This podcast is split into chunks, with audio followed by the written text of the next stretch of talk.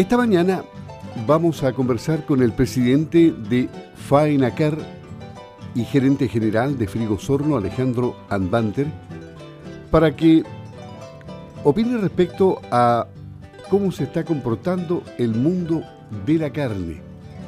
Ayer dimos a conocer la producción de carne bovina durante los dos primeros meses del año 2022, que continúa con tendencia mostrada desde el 21, desde el año 2021, con una variación negativa de 15% en el acumulado, llegando a los 29.508 toneladas en lo que va del año. Las disminuciones más considerables en cuanto a porcentajes se dan en la categoría de vacas, aunque en volumen representa el 23% del total de la producción de carne bovina y vaquillas 17,3%. La variación mensual registra aumento en la faena y en la producción para todas las categorías, con excepción de la categoría de vacas carnaza, que registran una fuerte disminución. Ahora, con respecto a los novillos, si bien en el beneficio acumulado a febrero muestra cifras negativas, en este último mes el número de animales faenados aumentó 2%, alcanzando las 15.550 toneladas en lo que va del año. Este es parte del informe de ODEPA respecto al movimiento de la carne bovina. ¿Cómo, ¿Cómo ve usted el panorama en el sector? ¿Cómo está? Muy buenos días, gusto de saludarle, don Alejandro. Buenos días, Luis. Bueno, tenemos la cifra que usted comentaba, obedece en realidad al ciclo de la carne y de alguna forma influido por, por el precio de la leche. La, leche ha sido un negocio muy atractivo, en consecuencia las vacas tienen una retención mayor a la que han tenido en otras épocas con precios más bajas de, del litro de leche. Y en lo general estamos en un ciclo de contracción de la oferta, los ciclos ganaderos son de cuatro años, nosotros preveíamos que este ciclo iba a comenzar ya el año pasado, así fue, y este año estimamos que se va a mantener, va a haber una contracción en la oferta, en consecuencia una disminución durante el año en la, en la, en faena, pero que obedece a un factor natural de, contracción del ciclo y esto debería revertirse recién en, dos años más. Los ciclos duran cuatro años aproximadamente. Y también estamos con variables en el mercado externo y en el mercado interno por el lado de la demanda, de la demanda de carne. Día nosotros tenemos una, hemos tenido una alta demanda que ha elevado los precios en forma significativa. Ha habido una inflación de carne además de todos los otros productos, pero la carne también ha sufrido una inflación importante los últimos dos años, producto de todos los retiros y de la liquidez que, el país tiene. Chile es uno de los países que mayor cantidad de plata dio respecto a su, a su producto geográfico, a su producto interno bruto en el mundo. En consecuencia, eh, todos los expertos pronosticaban esta inflación y se cumplió plenamente. Lo que nosotros estimamos es que de aquí en adelante debería haber una pequeña, una creciente contracción en la demanda de carne a nivel nacional, producto de una menor liquidez que estamos empezando a vivir en este momento. Hoy día el circulante que existe en Chile ha disminuido y creemos que eso va a continuar por las medidas del Banco Central y porque se están terminando todos los IFE y todas las ayudas y todos los retiros consecuencia eh, deberíamos volver a una normalización del precio paulatinamente, pero marcada por una contracción en la demanda de la carne. ¿ya? Eh, si, nos vamos a nivel internacional, eh, China también hoy día, que ha sido el motor que ha estado tirando en el mundo últimamente y que ha mantenido el precio de la carne alta en el mundo, y a donde están yendo todas las, principales exportaciones del mundo, están yendo a China, también ha ido bajando lentamente sus precios, pero eh, los chinos más allá de, un tema de precios hoy día vuelven a estar con un problema de COVID y tenemos la, principal ciudad, Shanghái, está cerrada, ¿no es cierto? Y los puertos están empezando a sufrir un, eh, impacto tremendo.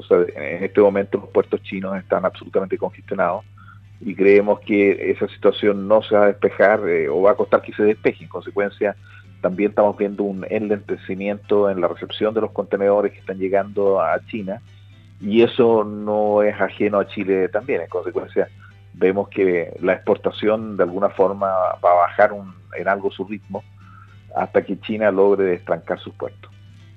Poco a poco hemos ido sí diversificando lo que enviamos a China, ¿no? Sí, había una diversificación, pero tampoco hemos avanzado tanto. Tenemos otros mercados que, hemos estado lentos para abrirlo, como país, digo yo. Eh, el mercado de Indonesia, que es un mercado muy atractivo, un mercado objetivo, ¿no es cierto? Y que hay que apurarlo porque representa una alternativa a, China y, en general podría ser un mercado muy demandante también para productos chilenos hemos diversificado, con China ya estamos 6, 7 años, pero China sigue, sigue demandando lo principal, carne en vara.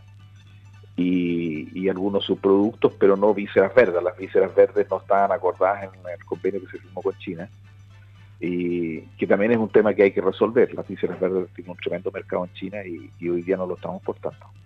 Decididamente China hizo un cambio en, en, sus costumbres alimenticias, ¿no? Incorporó la carne bovina y, eso ha crecido ostensiblemente beneficiando a la producción de muchos países en el mundo. A todo, yo diría que los chinos, cuando el, del momento en que ellos tuvieron eh, la peste porcina, ¿no es cierto? Y tuvieron todo este problema con los cerdos, de alguna forma fueron cambiando de hábitos porque el cerdo no estuvo disponible. Hoy día ellos recuperaron sus planteles de cerdo pero la costumbre de comer carne quedó. Debemos recordar que la carne tiene una, una, una altísima correlación al ingreso. Eh, los países en la medida que se hacen más ricas, más ricos consumen más carne roja y lo que está ocurriendo con China es que China ha seguido creciendo a niveles del 5%, 6%, ¿no es cierto? Inclusive en pandemia. En consecuencia, eh, China eh, ha seguido con un ritmo de crecimiento económico importante, tiene altibajos, ¿no es cierto?, con, con el tema como ahora, por ejemplo, que están cerrando nuevamente los puertos y todo, pero, pero el crecimiento de China ha sido enorme y en consecuencia la carne, que es un producto que responde con una alta correlación a, los ingresos, es altamente elástica una vez que se, o elástica, eh, una vez que se empieza a consumir, China ha sufrido ese, ese impacto. O sea, ellos cambiaron efectivamente sus hábitos y hoy día demandan enormes cantidades de carne. Insistiendo en el futuro que tiene el mercado de la carne, eh, ¿va a repercutir todo esto obviamente en el productor, no? La carne como tendencia general en el mundo se está convirtiendo en un producto de alta de alto precio. Eso es una tendencia más allá de cualquier cosa. Hoy día estamos viendo que la ganadería, ¿no es cierto?, eh, en el mundo está siendo atacada por el calentamiento global, al final le están echando la culpa de, un montón de otros problemas que los generan los aviones, el transporte, la quema de, combustibles fósiles. Pero, y, hoy día la demanda de carne en el mundo ha crecido, en consecuencia va a ser un producto cada vez más escaso. Pero dentro de los ciclos que nosotros tenemos, que son ciclos eh, afectos a los, que son productos que cambian en los flujos de comercio, sin duda que la contracción en, eh, en la disponibilidad de liquidez en el mundo debería afectar el consumo de la carne y normalizar en algo los precios, especialmente en Chile. Debemos recordar hoy día que la, la FED en Estados Unidos está elevando sus tasas y, en consecuencia lo que nosotros esperamos, es que venga una, contracción en el consumo a nivel global eh, y que también está ocurriendo en China en alguna medida eh, y en Chile especialmente. Pero eso es un efecto que va a ser paulatino, va a ser lento, pero definitivamente la tendencia a, a, que el consumidor siga pagando mayores precios, hoy día no la estamos viendo y deberíamos estar en el quiebre de tendencia donde el consumidor no va a estar dispuesto a pagar tantos precios como lo has pagado hasta ahora, porque sencillamente no va a tener la liquidez para hacerlo. Muy bien, le agradecemos a Alejandro Andanter, gerente general de Frigosorno y presidente de Faenacar, el haber conversado con Campo al Día de Radio Sago. Que tenga una buena jornada, don Alejandro. Buenos días. Buenos días, Luis. Muchas gracias a usted. Ok, está bien.